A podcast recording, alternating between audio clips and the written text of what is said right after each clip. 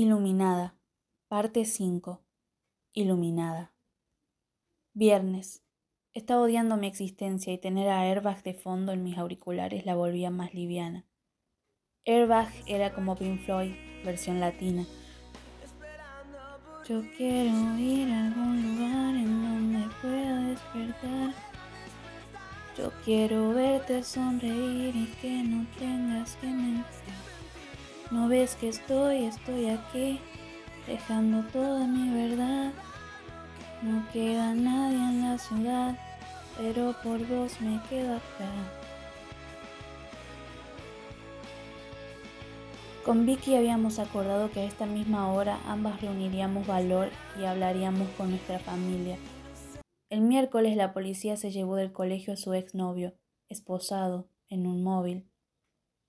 Eso alivió el corazón de ambas, momentáneamente, porque al día siguiente lo soltaron. Como mujer, se vivía en una ruleta rusa constantemente. Cada que se daba un paso, se retrocedían dos.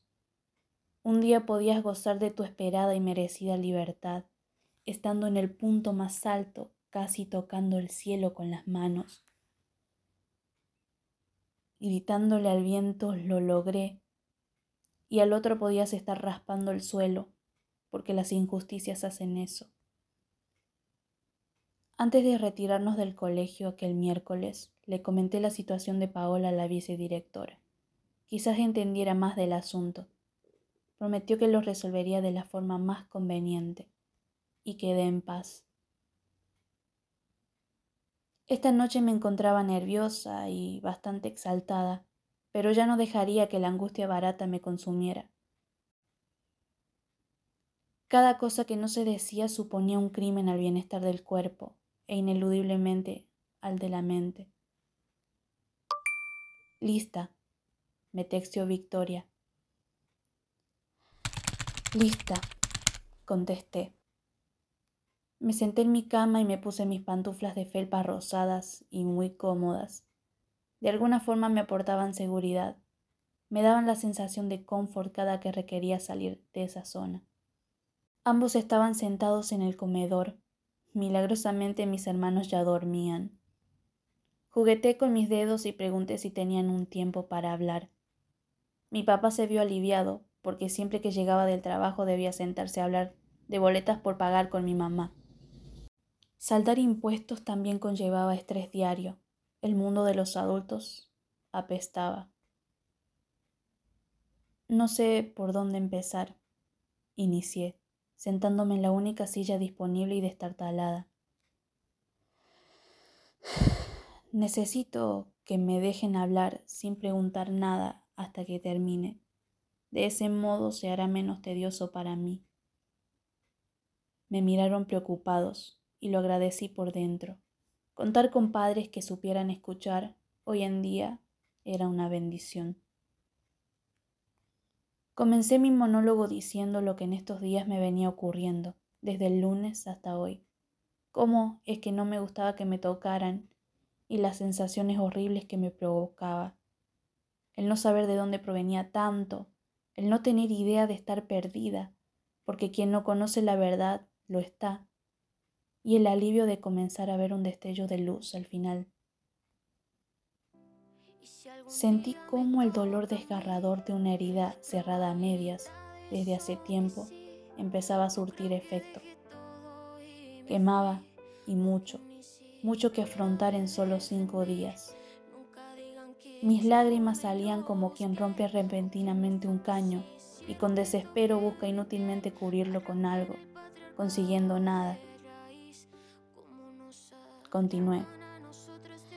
Y me acordé, me acordé que le tenía mucho miedo, que teniendo siete años no podía dormir y le imploraba a Dios cada una de esas noches de insomnio que borrara todo eso, porque no podía más. Cada vez que se reunían y yo pronosticaba que él podía llegar a estar presente, pensar esto y luego verlo de nuevo, el suelo temblaba ante mí y mi mundo se venía abajo. Solo cierro los ojos y lo veo ahí manoseándome. Y no sé si fue más lejos, no sé.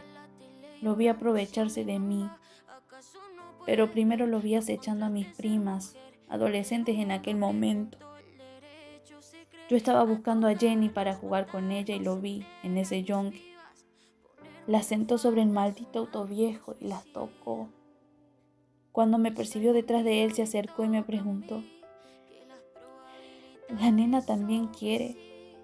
Esa noche familiar llegué a casa de los demás tíos llorando. Recuerdo que todos me preguntaron qué me había pasado y yo contesté, es que no puedo encontrar a Jenny.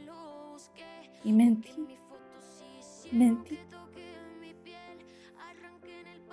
Y esa noche mi mamá confesó haber presenciado aquella escena nefasta. Ella solía decir que todo nos es indiferente hasta que tocan a nuestros hijos. Sin embargo, ahí estaba. Y esa noche fue la primera vez que vi llorar a mi papá. Él solía decir que los hombres no lloraban. Sin embargo, ahí estaba. El lunes siguiente entramos a una comisaría. El primer paso suele ser el más difícil. A la familia le costó asimilarlo el fin de semana y despertó en todos sus lados asesinos. De un lado de mi brazo tenía a Vicky y del otro a Ceci. Tomada del brazo de Ceci estaba Mayra. Para mi sorpresa, Paola y otra mujer se encontraban allí. La chica de buzos anchos se nos acercó. La mujer policía nos tomó la denuncia con gran indiferencia y a cada una de nosotras nos había tomado un largo tiempo enfrentar la realidad. Aquella indiferencia era demasiado minúscula, porque éramos conscientes de haber soportado cosas peores. Dos años más tarde se daría el juicio. El tipo que atormentó mi infancia y la vida de tantas otras mujeres que fueron apareciendo pagaría. Si puede asignársele la palabra pagar.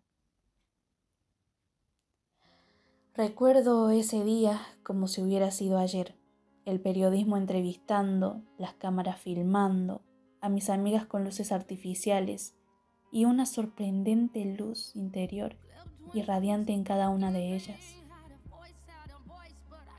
Me llamo Victoria y fui víctima de violencia de género y encendió su lámpara. Me llamo Mayra, nadie puede ni tiene el derecho de tocarte sin tu consentimiento y encendió su lámpara. Soy Paola. Un papá no debería golpear, debería proteger. Y encendió su lámpara. Me llamo Karen y vivir para contarlo no debería significar un logro. Y encendí mi lámpara, iluminada por las otras lámparas. Ceci me dijo al oído, Adelante, fiera, te quitaron tu voz nos quitaron la voz. Ahora deja que todo arda. Y al subir aquellas escaleras rumbo al Tribunal de Derecho, me sentí libre.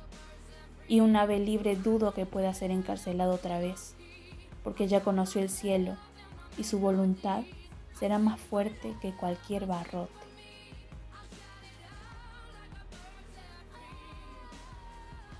Dedicado a todas las que no creyeron en las voces de otras y hasta dudaron de su propia voz, a aquellas que no se apoyaron para abrir los ojos, a aquellas que se volvieron más fuertes en la unanimidad, dedicado a todas las que vieron su castillo caerse a pedazos y buscando de entre los escombros algo propio de ellas, trataron de volver a reconstruirlo dedicado a todas aquellas que aún no pueden ver las verdades que se esconden, a aquellas que están armándose de valentía para pelear contra el adversario, dedicado a las que dejaron de respirar y a las que ya pueden hacerlo. Ya podés respirar. Lucha por ese respiro. No importa cuánto tiempo haya pasado y si te fue útil, compartilo para que pueda serle de utilidad a alguien más. Con amor, Z.